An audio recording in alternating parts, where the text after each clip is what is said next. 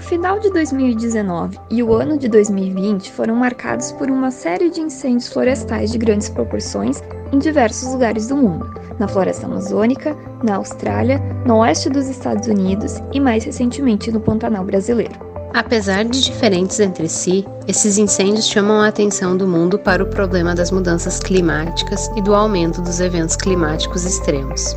Nos prepararmos para esse tipo de evento é difícil, mas necessário e uma das maneiras de se fazer isso pode parecer estranha: usar o fogo controlado em determinadas áreas naturais para evitar grandes incêndios.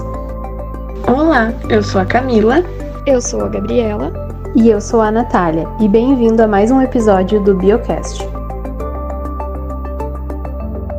E para entendermos o que seria o uso controlado de fogo, chamado manejo de fogo, chamamos a pesquisadora doutora Alessandra Tomazelli Fidelis doutor em ecologia, que desenvolve pesquisas na área de ecologia do fogo. O manejo de fogo é quando a gente implementa né, queimas controladas em áreas específicas que são selecionadas de acordo com um planejamento prévio. Então, vou dar o exemplo do manejo integrado de fogo que tem sido feito aqui no Brasil, principalmente nas unidades de conservação de cerrado. Então, desde 2014 começou a implementação do MIF, né, que é o manejo integrado de fogo, Primeiramente, ele começou em três unidades de conservação do Brasil, de Cerrado, e agora ele foi, ele se expandiu, tendo, sendo feito também em unidades de conservação que não são de Cerrado.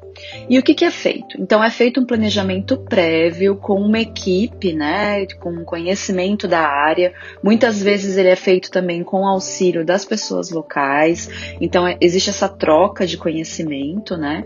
E são selecionadas as áreas mais ou menos no começo do ano, que vão ser queimadas. E como são selecionadas essas áreas? Elas são selecionadas de acordo com diversos critérios, com os fins que o manejo está sendo proposto. Então, em muitas unidades de conservação, as áreas são selecionadas de acordo com o acúmulo de material combustível, ou seja, aquilo que vai queimar. Porque a gente já sabe que quanto mais material combustível acumulado, mais intenso o fogo pode ser, mais severo, ele pode ter consequências é, mais negativas negativas, né? Então, o que, que, é feito? Geralmente, nas áreas de cerrado, coloca-se fogo no início da estação seca, no final da estação chuvosa, porque esses incêndios, essas queimas controladas são mais fáceis de serem controladas e também o, o fogo é menos intenso. Então, escolhe-se áreas né, onde já se sabe que o material combustível se acumulou muito nos últimos tempos, queimam-se essas áreas, é possível ser feito de maneira controlada, existem diversas técnicas técnicas para isso, e os brigadistas, né, e os funcionários das unidades de conservação e os gestores, eles têm toda a capacitação técnica para fazer isso. Então, é tudo feito de maneira muito controlada, é, é visto, por exemplo, antes da queima, se o dia está muito quente, se tem muito vento, se a umidade relativa do ar está muito baixa ou não. Então, todas essas, essas variáveis são controladas na hora de se colocar o fogo. A queima de áreas estratégicas também tem como objetivo evitar que vegetações sensíveis ao fogo ou áreas próximas da área urbana sejam queimadas em grandes incêndios no período seco. Então, como vocês podem ver, o manejo de fogo ele é uma ferramenta muito importante é, nesse caso, né, para evitar esses grandes incêndios através do controle do material combustível. Mas a gente tem que lembrar também que o fogo, em muitos tipos de vegetação, como em savanas, como no cerrado, ele é um fator evolutivo ecológico muito importante. Então, essa, essa política do fogo zero que a gente tinha antes, ou seja, não, não deixar queimar, não queimar de jeito nenhum, acabou levando a consequências muito negativas. Uma delas foi ao grande aumento de material combustível, então uma hora ou outra essas áreas queimavam e era muito difícil de controlar esses incêndios, então levando a vários danos, né, tanto para o ecossistema, como às vezes muitos danos materiais, e era um custo muito alto para o combate dessas áreas e um desgaste muito grande para os brigadistas. E ao mesmo tempo, a gente tem que lembrar que se o fogo é importante para essas áreas, então o manejo de fogo acaba contribuindo muito para a conservação da própria vegetação e do próprio ecossistema desses ambientes que a gente chama de inflamáveis, ou seja, que são ambientes que são que têm plantas adaptadas ao fogo. Quando falamos de plantas adaptadas ao fogo, estamos dizendo que essas plantas elas têm a capacidade de tolerar, evitar e responder a queimadas quando elas ocorrem, geralmente em períodos mais secos, como já mencionado. O período em que aumenta a possibilidade de ocorrer queimadas naturais é chamado de regime natural de fogo. Pesquisadora doutora Paula Hanna Valdujo, que é especialista em conservação no Laboratório de Ecologia da Paisagem da WWF Brasil, nos explica mais sobre esse assunto. A gente ainda está estudando para entender o que, que seria um regime natural de fogo. Tá?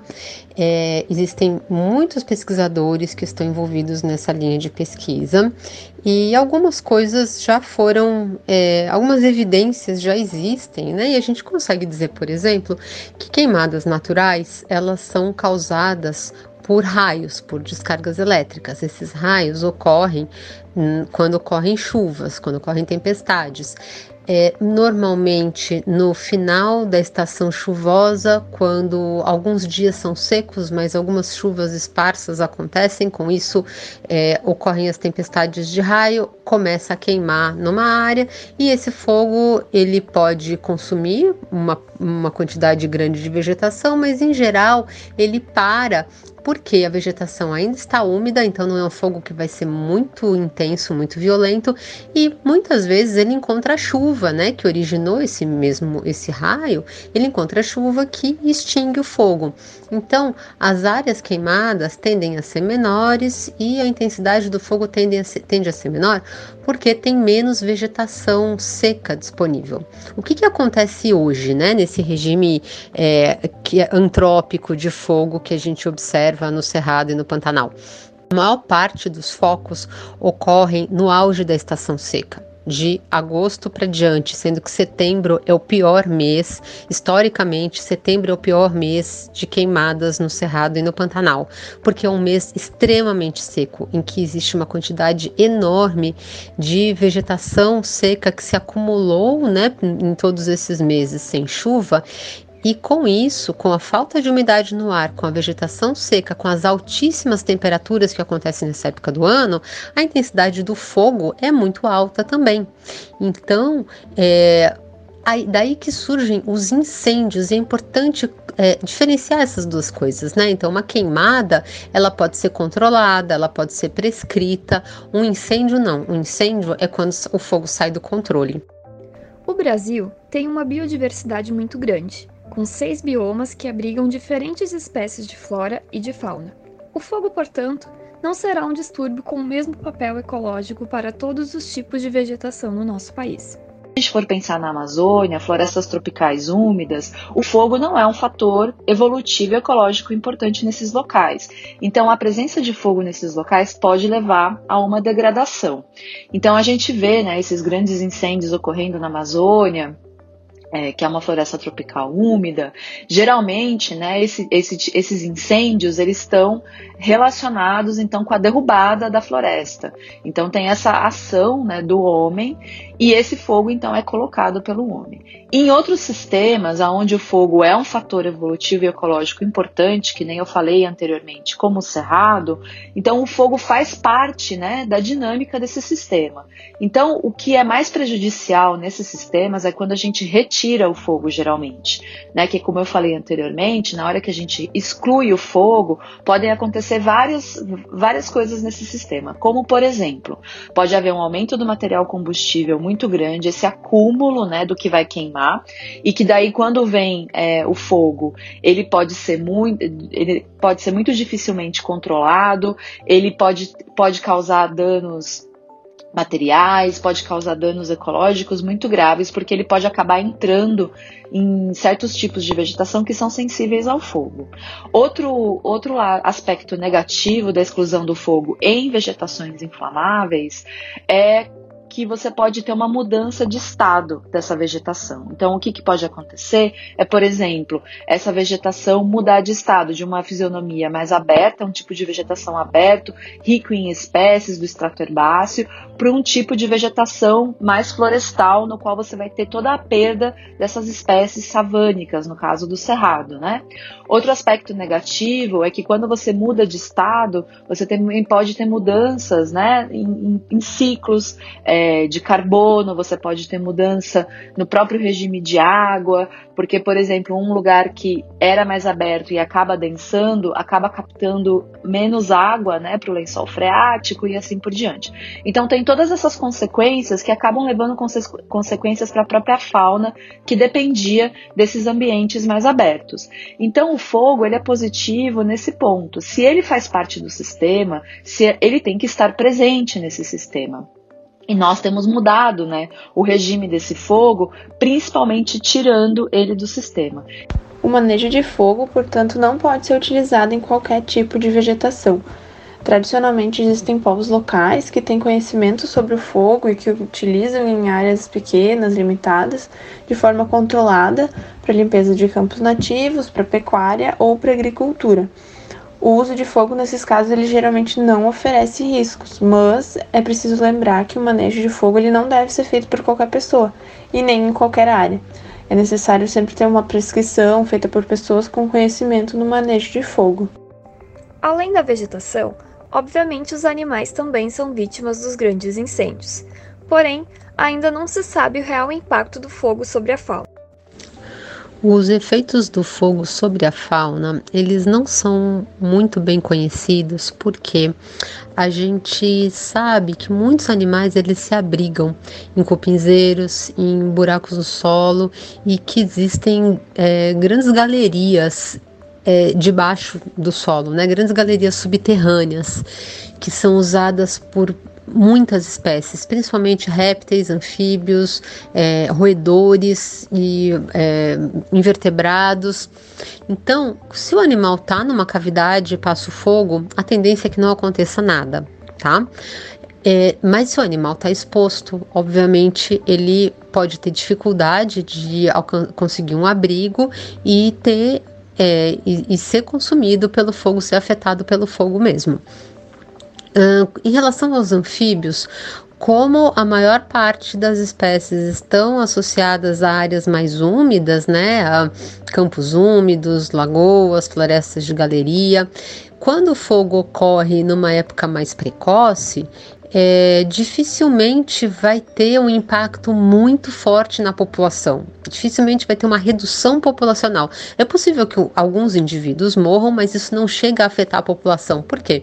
As queimadas precoces, elas raramente vão entrar no ambiente mais úmido, e isso faz com que os anfíbios estejam razoavelmente protegidos.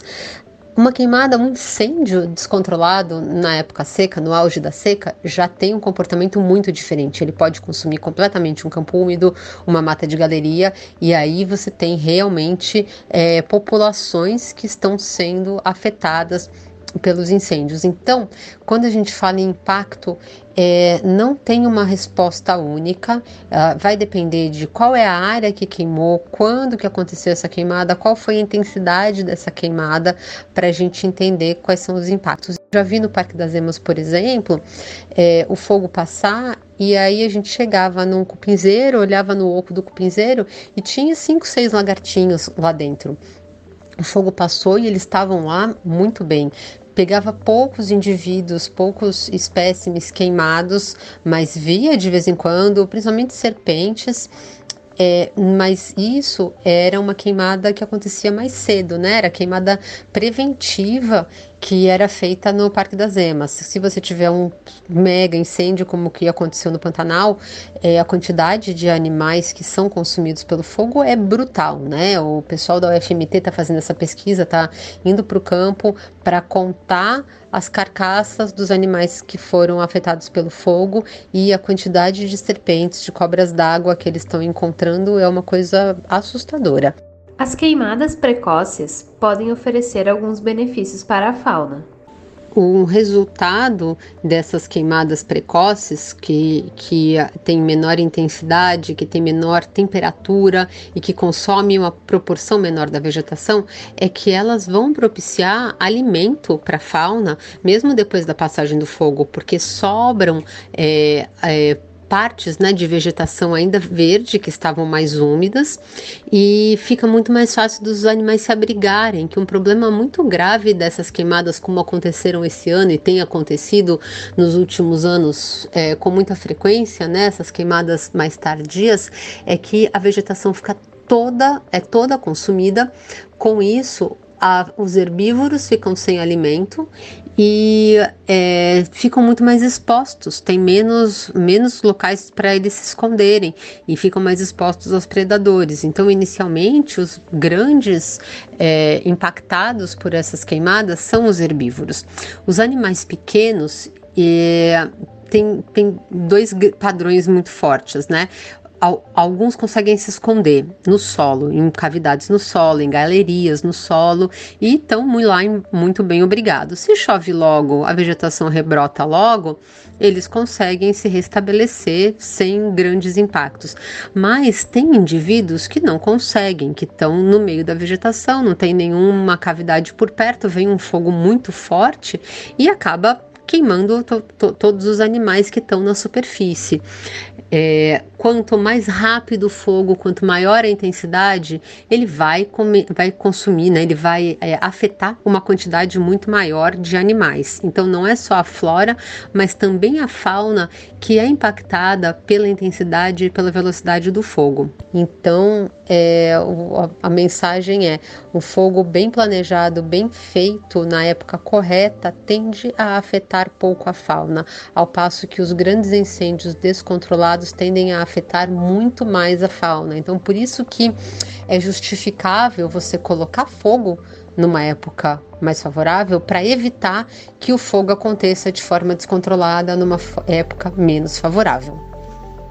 Bom, encerrando o episódio de hoje, então, pessoal, eu gostaria de agradecer a doutora Alessandra e a doutora Paula pela contribuição e principalmente pelos esclarecimentos relacionados ao manejo do fogo, o impacto do fogo sobre a fauna e sobre a flora, principalmente sobre a importância do manejo correto e dos benefícios que a prática oferece.